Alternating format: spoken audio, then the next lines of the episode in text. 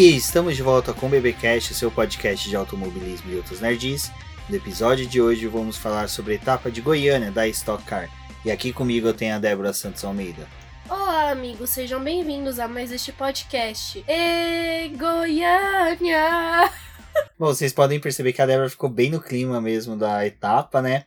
Tô quase de chapéu de cowboy, né? A botinha. Bom, mas seguindo num clima festivo, acho que o que é legal que a gente pode falar para os nossos ouvintes é que esse final de semana teve a etapa, né, dos carteiros Boletim do Paddock. Muito obrigado a todos que compareceram lá no Cartódromo Internacional San Marino em Paulínia. Foram duas corridas bem, bem bacanas, debaixo de bastante chuva. Os releases referente às corridas serão postados durante a semana, mas no post tem o link da galeria de fotos que a Débora tirou lá da etapa, né?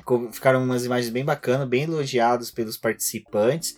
Então, quem quiser dar uma olhadinha, tem o link do álbum. Vai lá, curta as fotografias do trabalho realizado pela Débora. Saindo agora dos carteiros, vamos aos nossos apoiadores, aqueles que auxiliam o Boletim do Paddock, o BBcast, com financiamento contínuo, contínuo e coletivo lá do Apoie-se. E tem os apoiadores que pagam uma quantia que tem a sua categoria, né, que é mencionada no podcast. E também tem o um nome no post, que são eles, Ricardo Bannerman, Maia Barbosa, Eliezer Teixeira, Luiz Félix, Arthur Felipe, Thiago Bullet, Rafael Celone, Will Mesquita, Anthony Santos, Rogério Froner, Helena Lisboa, Cássio Machado, Carlos Del Valle, Bruno Vale, Eric Nemes e Bruno Shinozaki do Fim do Grid. Gostaria de agradecer a todos os nossos apoiadores. Vocês são extremamente importantes para a gente poder dar continuidade ao nosso projeto e principalmente ao BPcast e todo o site do Boletim do Paddock. Fica o convite para vocês que estão escutando esse podcast sobre a etapa de Goiânia da Stock Car também a prestigiarem o nosso trabalho, ajudando no nosso financiamento contínuo e coletivo, pois ele é importante para que a gente possa colocar outros projetos da dar continuidade a eles e também trazer coisas novas para todos vocês. Bom, Débora, agora vamos a Goiânia, né? A etapa da Stock Car, terceira etapa da temporada 2019, aonde pela terceira vez Thiago Camilo conquistou a pole position. Sim, bom, durante os treinos livres que a gente teve da Stock Car, o Ricardo Zonta, ele foi uma figura bem recorrente, né, com os bons resultados, e a gente sabia já da punição que ele teve, né, na sexta-feira, por conta da etapa passada, onde ele acabou sendo desclassificado das duas provas por conta de uma irregularidade no carro. Mas o Ricardo Zonta tava dando pinta de que talvez a pole fosse dele, porque durante os treinos livres era ele que detinha a melhor marca do final de semana. Aí a gente foi pra classificação. Thiago Camilo, né, voltou a surpreender todo mundo nessa boa fase dele, conseguindo conquistar a pole. É bem interessante a gente ver, ver isso, até porque, se eu não me engano, desde 2012 não acontecia da gente ter poles recorrentes de um mesmo piloto. Acho que a última vez que isso aconteceu foi com o Kaká Bueno, e a equipe era comandada André, pelo Andréas Mateis, né? Também é comandada comparado a Ipiranga Race. Essa questão da pole não ser repetida, né, mais de uma vez, no caso, mais uma sequência de três, três vezes, como é do Thiago Camilo, mostra como aquilo que a gente falou até no começo do BBcast lá, quando a gente falou da primeira prova, que o Thiago Camilo foi um piloto que, para quem acompanhava ele nas redes sociais, via que ele estava realmente se preparando e tinha muito foco para esse ano, questão fisicamente, ele estava se preparando até durante a transmissão, o Sérgio Maurício falou que ele é um piloto que pratica vários esportes, então ele está sempre em forma, que mostra que esse bom rendimento dele nos treinos, até mesmo como foi na corrida, é, reflete tudo aquilo que ele teve de frustração em 2018 e a busca pelas vitórias e a busca por bons resultados em 2019. Não só isso, né? Também foi uma coisa bem destacada e ele também destaca que o nascimento da filha dele parece que mudou um pouco a, a vida dele, né? E por conta disso ele também tá obtendo uma boa garra em se dedicar melhor ao esporte e principalmente a estocar. Bom, mas não só isso, durante a classificação a gente teve o Daniel Serra em segundo, o Ricardo Zonta então em terceiro, o Barrichello em quarto, o Maurício, né, o Ricardo Maurício em quinto e o Max Wilson em sexto. Então, essa classificação até que segue um pouquinho dos que são os primeiros colocados, né? Então mostrando que realmente, apesar da categoria a gente pegar os tempos deles, não ficaram nenhuma distância a mais de um segundo e meio entre o primeiro e o último colocado, mostra que realmente a briga deve ficar no campeonato entre Thiago Camilo, Daniel Serra, o Rubinho Barrichello, até mesmo o Zonta ali buscando bons resultados. Eu acho que se não fosse a desclassificação, eu acho que ainda estaria um pouquinho mais apertado ali entre os primeiros colocados. A desclassificação que eu falo é a do Ricardo Zonta na etapa do Velocitar. É, exatamente, Rubens. Eu acredito que a disputa vai ficar entre eles. Na verdade, o Rubens Barrichello, ele tá vindo em um ano bem incrível, assim. Essa tática dele, né, de permanecer na pista por mais tempo, traz um bom resultado, mas a gente vai comentar isso mais agora que a gente vai adentrar na corrida. Bom, agora já saindo dos treinos, vamos para a primeira prova, né? Já que Stock Car é dividido em duas provas.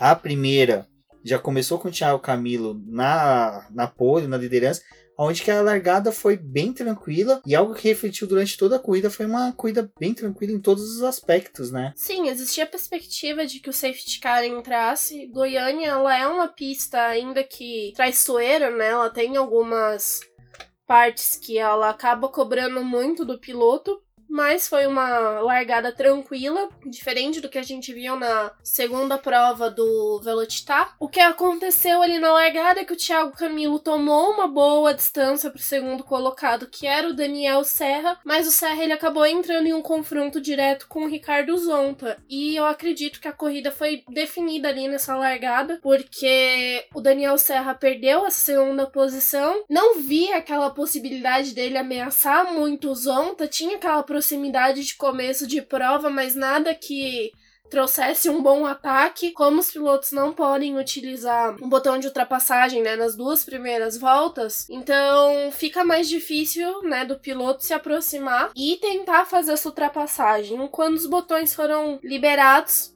mesmo assim não teve um confronto mais direto do Serra com o Zon. Bom, e como a gente disse, né, a corrida transcorreu bem tranquilo. Acho que o comentário que a gente pode fazer referente a isso é devido à nova pontuação que é dada na segunda prova, que faz com que os pilotos eles busquem é, obter mais pontos na somatória das duas provas do que buscar a vitória, o pódio, né, na primeira corrida, uhum. Descartando uma boa corrida na segunda prova. Exato, eles começaram agora a ter essa preocupação também com a segunda prova. Nessa etapa a gente teve a, a utilização de apenas 12 botões de ultrapassagem, então os pilotos tinham que saber dosar entre as duas corridas se realmente essa ideia fosse de obter bons pontos nas duas etapas. Então, o, depois, né, na segunda corrida que teve o fan push, a gente viu alguns pilotos com um pouco mais de vantagem por terem esse um botão a mais. Foi uma corrida boa,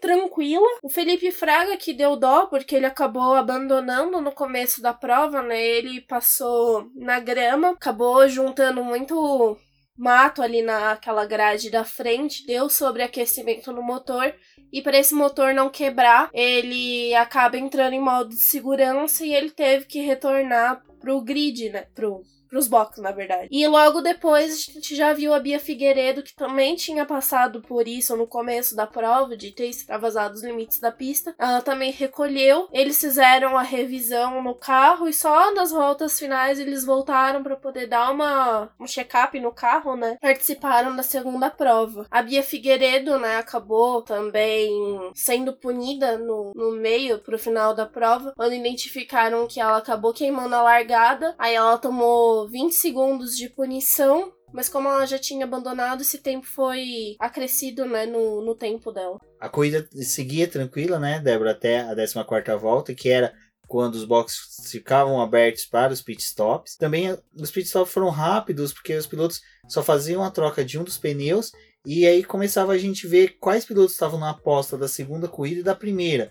Porque os pilotos que já abasteciam com bastante gasolina, se viu que eles estavam se programando para a próxima corrida e alguns poucos fizeram aquele special goal que é só injetar um pouco de gasolina e voltar para a pista. Sim, e depois, né, quando tava tendo essa rodada de pit stops, a gente viu o Thiago Camilo e o Zonta entrarem juntos nos box. E quando eles saíram do pit lane, eles saíram bem colados, né? Enquanto o Barrichello liderava a corrida e fazia aquela clássica prova dele, né, de permanecer mais tempo na pista tentar ganhar distância e depois fazer a parada dele, mas bem mais tranquila. No entanto, essa parada do Rubinho, por ter sido na última volta, foi um pouco mais congestionada, porque tinham alguns pilotos fazendo a mesma coisa, entrando juntos.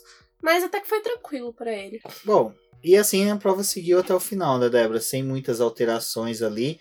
Teve uma, uma séria, séria briga ali de posições entre Ricardo Maurício e o Marcos Gomes, né? Disputando posição, roda com roda. Mas Cacabueno também, né? Teve disputas lindíssimas na pista. Principalmente com o Barrichello, né? Uma, é uma disputa bem bacana, né? Você vê o Barrichello, que já podemos dizer que já é um piloto experiente da Stock Car, e o Cacabueno, que dispensa comentários a experiência e a notoriedade que ele tem da Stock Car, como foi uma disputa limpa, justa entre os dois, e foi muito de tática de jogada de posição e de defesa e ataque, né? Sim, essa disputa dos dois, nisso o Galide Osman acabou se aproximando deles, né? Também participou dessa briga pela sétima posição. Ela foi bem gostosa da gente assistir, até porque o Thiago Camilo já tinha tomado muita vantagem na frente e quase não se via mais o segundo colocado, né? Então essas disputas de meio de pelotão foi o que aqueceu essa prova. E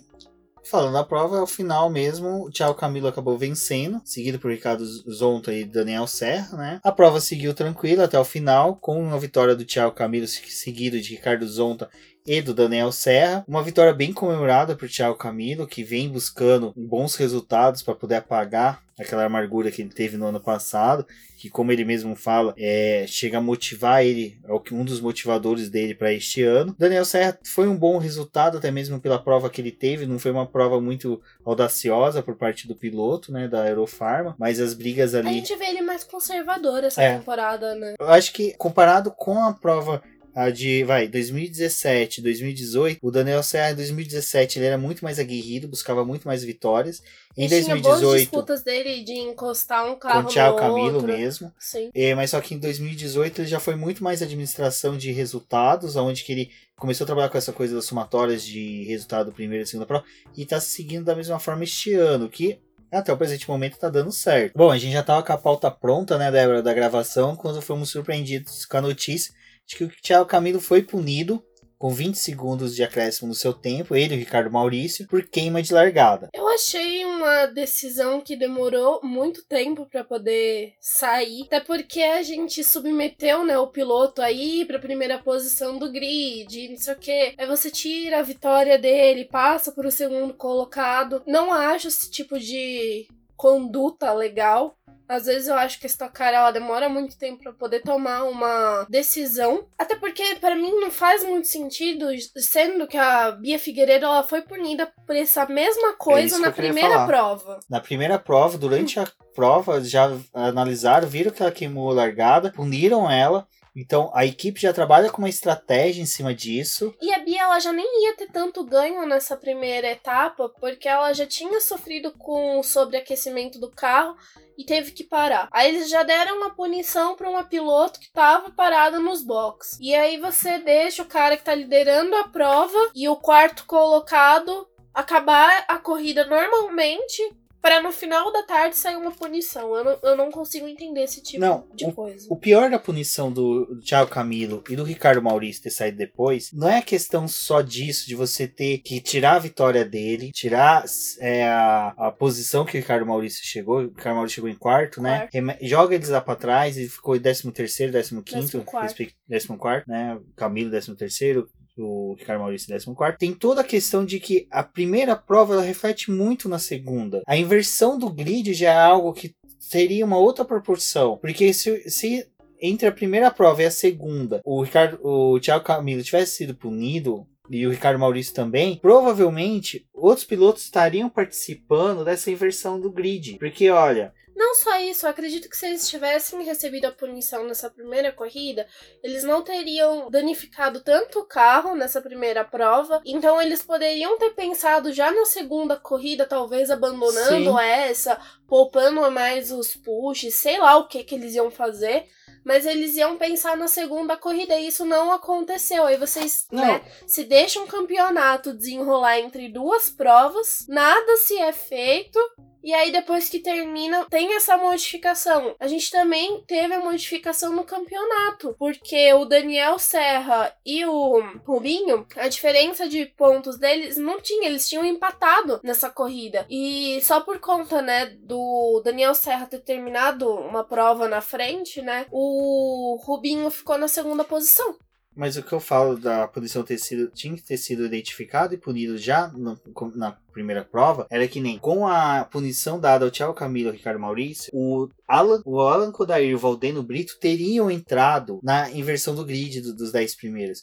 Então. O Alan Kodair teria saído em primeiro e o Valdeno Brito teria saído em segundo. Você tá entendendo? E o Diego Nunes, ele também teria entrado nessa disputa. É, eu acho que não, identif não identificou a punição, algo que seja punível, não aplicou a punição no momento que seria o certo, que seria durante a primeira prova, ou até o início da segunda prova, que aplique um outro tipo de punição. Tinha que ter uma punição alternativa que não alterasse esses resultados, que nem Tá bom, tchau Camilo. Na próxima prova, você vai ser acrescido os 20 segundos. Já tá definido esse resultado, a gente vai partir Vamos pra pra próxima. Ah, e na próxima prova você vai ter que largar 10 posições, vai perder 10 posições no grid. A, a Stock Car tinha que ver isso porque é algo que a gente já estava criticando muito a Fórmula E, de dar, aplicar punições tardias e sem efeito algum. A Fórmula 2 teve recentemente uma situação dessa em que eles puniram e, e prejudicaram muito mais a outros envolvidos do que quem realmente deveria ter sofrido a punição. A punição pra mim do Zonta também. Quando saiu a punição do Ricardo Zonta, já a punição foi muito escura. Por quê? A gente recebeu a notícia que ele havia sido punido por irregularidades do carro. Em nenhum momento falou quais irregularidades. Aí a Stock Car começou a receber muitas críticas, porque a notícia primeiro partiu da, da organizadora. Aí depois a CBA veio. A Stock Car notificou todos os veículos de comunicação da punição. Então a notificação primeira partiu da organizadora. Aí recebeu muitas críticas porque era, era muito omissa quanto ao motivo real. Só falava que foi encontrado peças irregular- irregulares, irregularidades em peças do carro, né? Que não, não especificava quais peças e quais irregularidades eram essas. Aí quando a Stock Car recebeu muitas críticas, a CBA veio soltar uma nota de informação e nessa nota também não falava nada, não especificava quais eram as peças, quais eram as- essas irregularidades. Só fala Simplesmente que foi com base em um relatório que algumas peças foram tiradas para verificação e elas não estavam de acordo com o que tá dentro da norma da CBA. Só que não faz muito sentido, porque demoraram 15 dias para poder dar uma posição, sendo que Durante a prova, ninguém tocou no assunto de que o carro poderia ter sido verificado e que teria alguma irregularidade. E aí desclassificaram o Zonta nas duas provas. Então, essa questão de punição, acho que também, tanto da CBA como da Stock Car, tem que ser revista para que seja um quanto mais ágil e um pouco mais transpa- transparente, porque é a mesma coisa agora do Thiago Camilo. Não foi identificado de forma visual durante a prova. Os, os diretores de prova estão justamente para isso. Eles não podem ficar morgando na posição deles, esperando alguém vir motivar eles a trabalhar. Porque sabe que isso daí tá parecendo? Muito mais tipo alguém viu, alguém assimilou de outras equipes e foi lá bater na porta da direção e falou: Ó, tem uma, o Thiago Camilo queimou largada. Tá muito mais aparente a isso. É, Esse tipo de punição acaba dando margem pro erro e pra desconfiança, até porque você vai terminar a prova seguinte agora e pensando, nossa, mas será que fulano queimou a largada? Mas será que vai ter alguma alteração na, no resultado? Sempre tem uma alteração depois que a corrida acaba. Enfim, então, pra vocês verem como a novela da primeira prova, né, da etapa de Goiânia, ainda pode ter alguns desdobramentos que provavelmente eu, pelo menos se fosse da equipe Eurofarma, iria recorrer, recorrer ferozmente, porque é, é muito estranho.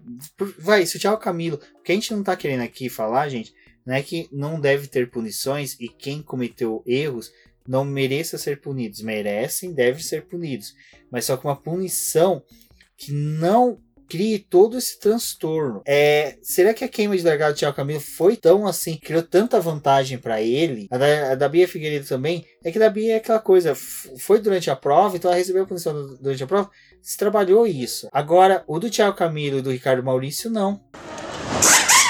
Bom, agora já para a segunda prova, né, Débora? Tivemos a inversão do grid. Sim, o Júlio Campos acabou largando na pole, né? Não é pole, mas foi ele que teve na primeira posição. E ele foi seguido pelo Cacá Bueno, Galide Osman, o Rubens Barrichello, Max Wilson, Marcos Gomes.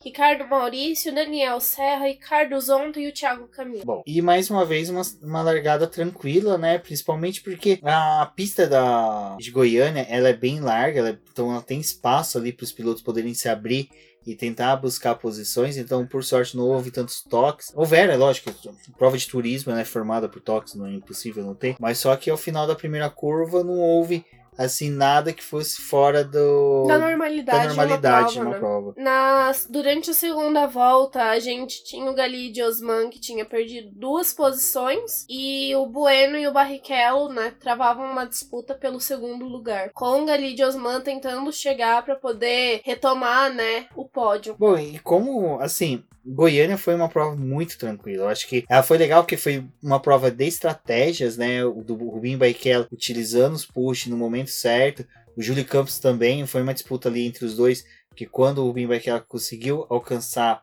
a primeira posição com aquela mesma jogada dele, de ficar o maior tempo na pista, rodada de pit stop, permanecer até a última volta e só fez um splash and go mesmo com abastecimento, só engatou ali o tanquezinho, entrou 100 ml, pouquinho de, de gasolina, trocou um pneu muito rápido e voltou para a pista. E nesse retorno da pista, o Rubinho Barrichello voltou bem à frente, é lógico, assim, do Júlio Campos, teve um acho que somente o Fraga, que ainda não havia feito o pit stop, que estava na liderança. Após a parada do Fraga, o Barrichello seguiu na busca né, da vitória. O Júlio Campos tentando fazer a aproximação né, para poder retomar essa primeira posição, então a gente via a utilização dele do botão de ultrapassagem, ele tinha aquele ganho que o botão proporciona de cerca de 10 km a mais pro, pro carro. Então ele tinha essa aproximação, mas na volta seguinte, um pouco depois, o Barrichello também acionava o dele e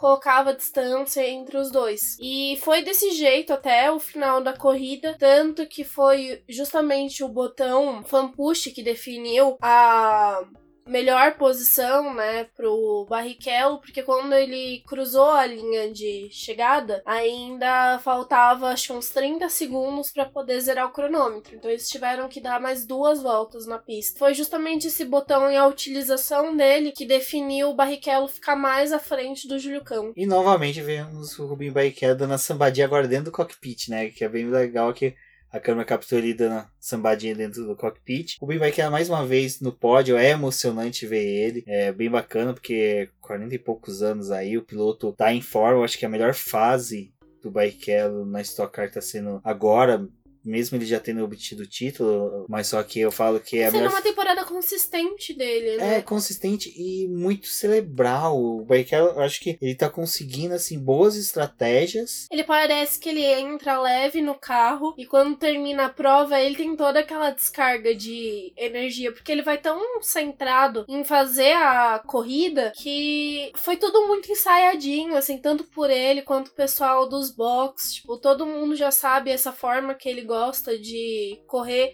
então eles já conseguem planejar e traçar uma estratégia legal para ele. É, e como a ultrapassagem dele foi nos box, né? Bem naquela estilo época da Ferrari, em que o trabalho de boxe definia, a comemoração dos pilotos foi muito legal. Dos pilotos, não, dos mecânicos foi bem legal.